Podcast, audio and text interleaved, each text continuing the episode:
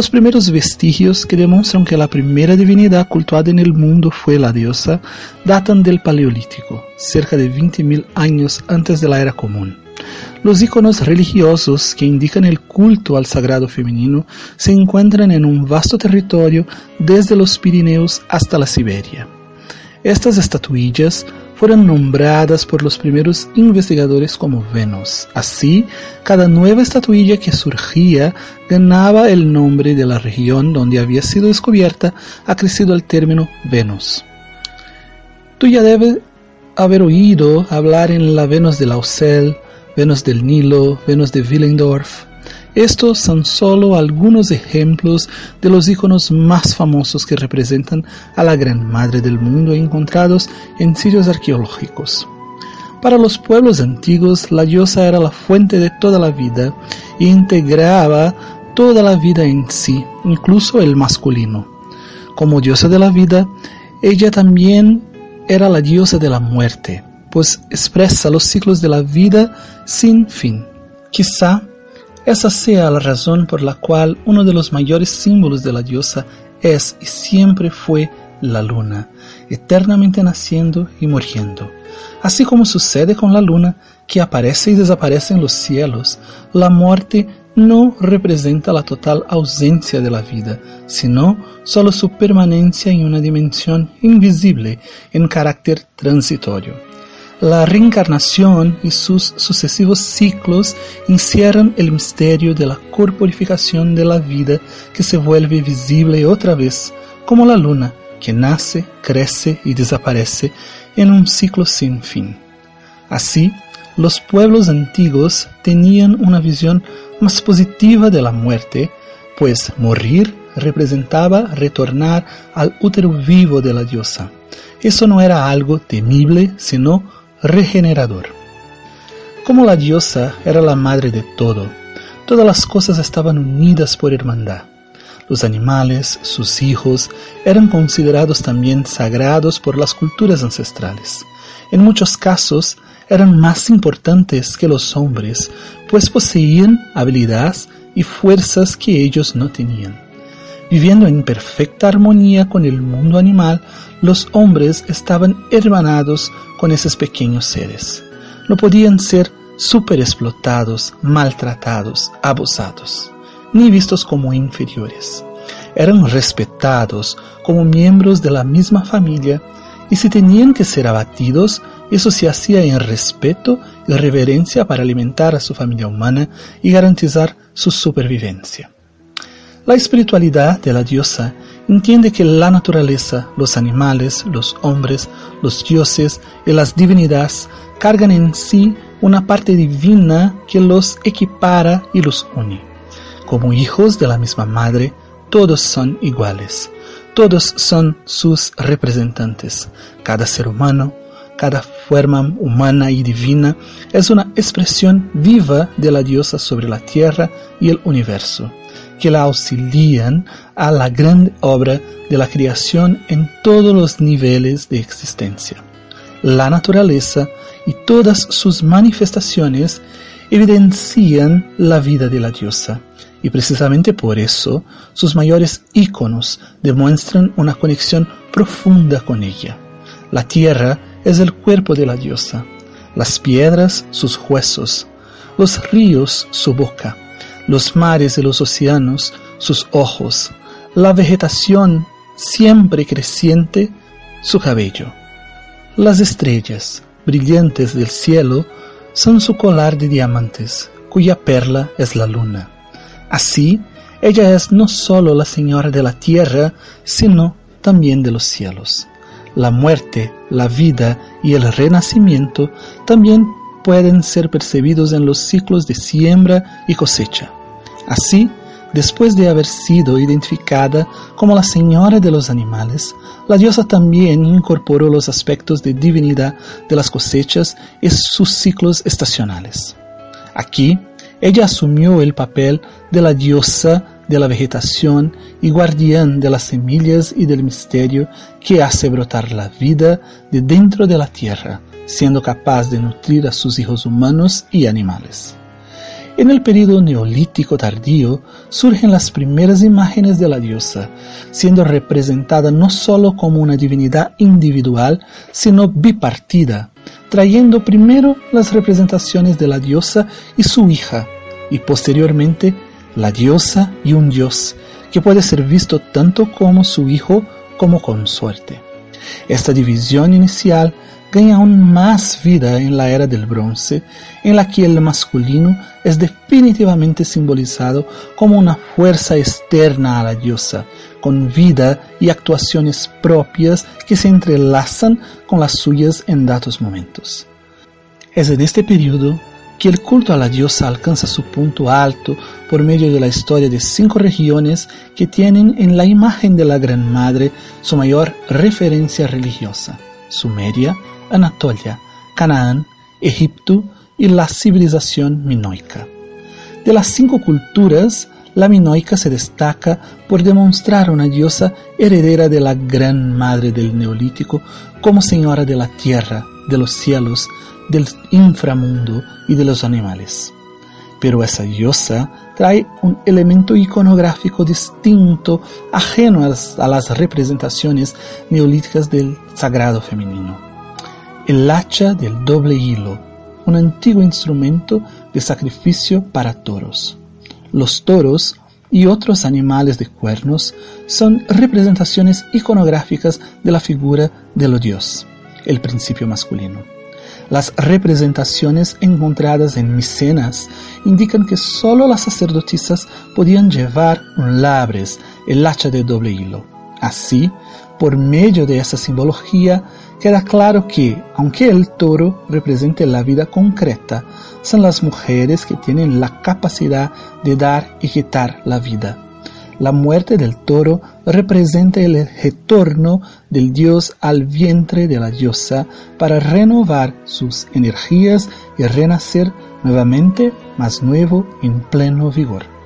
Los rasgos de esa simbología poderosa, minoica, sobreviven incluso después de que el culto a la diosa fue corrompido para dar lugar a una sociedad patriarcal y marcial. El laberinto del Minotauro y la pieza teatral Orestias nos muestran cómo la iconografía de la diosa sobrevivió en las regiones del Mediterráneo en medio de la opresión del patriarcado, por ejemplo. Durante algún tiempo, diosa y dios convivieron de forma equilibrada actuando como pareja.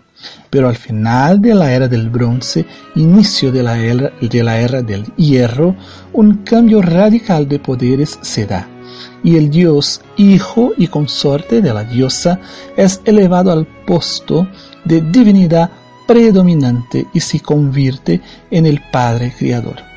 Esto ocurre cuando los invasores indoeuropeos y semíticos eliminan definitivamente la cultura y la religión de la diosa que estaba bien establecida y estipulan las bases del patriarcado que llegó hasta nosotros por medio de la mitología griega y del poderoso Zeus, o del viejo testigo con su implacable dios.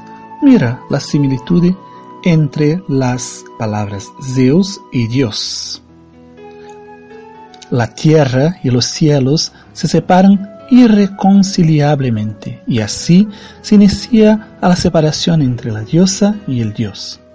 La división entre la materia y el espíritu, la separación entre la vida y la muerte, el inicio de la disputa entre la luz y las tinieblas, los hombres y las mujeres. Esta lucha se vería eco durante milenios y sucesivas eras, pasando por la inferioridad de la figura de la mujer y la persecución durante la Inquisición de las brujas, llegando hasta las luchas de las olas feministas. Si observamos con cuidado, percibiremos que ese cambio de paradigmas históricos que empezó en la era del hierro es repetido ininterruptamente en un ciclo sin fin y perdura hasta los días de hoy. La muerte de la diosa fue sentenciada cuando los mitos pasan por una inversión y el dios, muchas veces representado por un héroe, vence a la diosa transformada en un monstruo o triunfa sobre la naturaleza. El ápice de esta anástrofe se encuentra en los versículos bíblicos en que el Dios judío cristiano ordena a los hombres en el Génesis, sed fecundo y multiplicaos, y llena de la tierra y sujuzgadla, ejercer dominio sobre los peces del mar, sobre las aves del cielo y sobre todo ser viviente que se mueve sobre la tierra la divinidad masculina que no concibe la vida y ni con ella se identifica de forma inmanente, se convierte en su explotador y usurpador. Así, él puede asumir un carácter trascendente, además de la realidad, transubstancial, además de cualquier representación. Lo que es real y material, entonces, no puede ser visto como divino. En consecuencia, pasa a ser demonizado, se convierte en la fuente del mal. Es en ese mismo pensamiento que son condenados el cuerpo, el sexo, las diferentes formas de placer, así como todo lo que nos hace sentir humanos. Las mujeres, herederas de la diosa, se convierten al patriarcado en la fuente original del pecado y son castigadas por el Dios judío cristiano por proporcionar a los hombres acceso directo a la materialidad a través de la continuidad de la vida. A la mujer dijo, en gran manera multiplicaré tu dolor en el parto, con dolor darás a los hijos y con todo tu deseo será para tu marido y él tendrá dominio sobre ti. El Génesis bíblico marca definitivamente cómo la figura del femenino pasaría a ser vista e interpretada a partir de entonces por la sociedad patriarcal. Las mujeres, representadas por Eva y criada a partir de la costilla de Adán, se convierten en una copia inferior tanto del hombre como del divino, y que, por lo tanto, está sujeto a él. La superioridad de la cultura de la diosa, donde la mujer es vista como ser sagrado representante de la Gran Madre sobre la tierra, desaparece para dar lugar a una visión de la mujer como ser de segunda categoría. En consecuencia, la figura del masculino no solo se aleja del femenino, sino que pasa a ocupar un lugar superior por encima de las mujeres. En la cosmovisión de la diosa, todo lo que es vivo y orgánico es sagrado. El patriarcado crea una imagen de un Dios Padre lejano, completamente apartado de la humanidad, que debe ser temido y obedecido. Es hora de cambiar esa dura realidad con la que la humanidad ha sufrido por tanto tiempo y que nos ha mantenido separados de la naturaleza y de toda vida. Recuperar los símbolos e imágenes de la diosa, reivindicando sus sagrados nombres y arquetipos poderosos. Así, lanzamos luz en una forma distinta de vivenciar las experiencias del mundo, en que estaremos totalmente apoyados en una estructura simbólica que nos permite recuperar la armonía interior y superar los conflictos seculares generados entre los opuestos masculinos y femeninos, materia y espíritu, hombre y mujer, pero sobre todo cuerpo y alma. El eco de esa lucha divina y de la programación vivida por generaciones pautadas en el patriarcado ha generado y fomentado ese sentido de separación entre el cuerpo y el alma, haciendo que muchos no tengan una percepción real de sí y de su papel en el mundo. En un mundo que vive una avalancha de prejuicios, intolerancias y una ola de conservadurismo como nunca antes vista, la diosa surge como un bálsamo para nuestra alma y trae esperanza para los días que se seguirán. Por medio de ella haremos las paces con toda la naturaleza para vivir de nuevo en armonía con toda la vida. Ahora, la diosa se eleva de las nieblas de los tiempos para recordarnos de su antigua enseñanza que el Dios judío-cristiano subvirtió. Preservad la tierra y no sojuzgadla vivir en armonía con los peces del mar, las aves del cielo y todo ser viviente que se mueve sobre la tierra. Este es nuestro legado. Esa es nuestra esperanza. La diosa vive en cada uno de nosotros. escucha a la diosa que vive en su interior y cambia para siempre la historia de su vida y del mundo.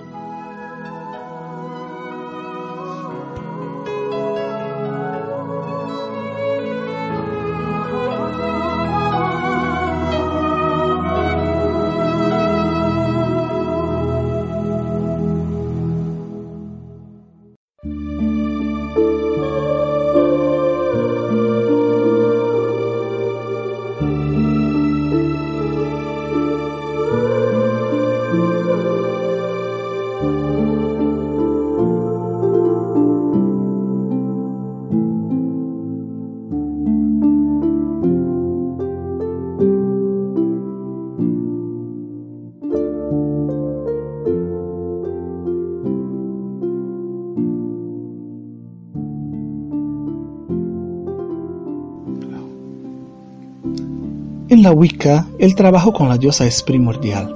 Necesitamos tener en nuestra mente de forma bien clara quién es esta divinidad y cómo la percibimos. ¿Cuál es tu contacto con la diosa? ¿Quién te imaginas que es? ¿Hay alguna imagen de la diosa que le viene a la mente a menudo cuando tú estás en la meditación con ella? Conectarse con la diosa es algo esencial dentro de la religión Wicca. Trabajar con los símbolos, mitos e imágenes de la diosa es una manera de alcanzar la fuente del poder, la sanación y su multiplicidad. Necesitamos desarrollar nuestras propias maneras de alcanzar la esencia de la diosa, de acercarnos y comunicarnos con ella. Necesitamos descubrir cantos, gestos, imágenes, meditaciones, historias, combinaciones de colores, sabores, aromas que evocan el poder de la diosa. Esta habilidad surge de la certeza de que cada parte de la naturaleza, incluso nosotros, es una divinidad inmanente y sagrada.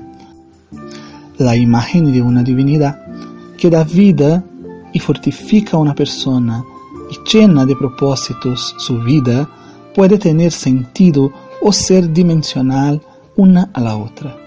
Todos tenemos el derecho y deber de reconectarnos con la divinidad. Nuestro objetivo ahora es formar una imagen de la diosa que le ayudará a imaginarla más claramente. En el transcurso, la diosa nos enseñará cosas que serán únicas.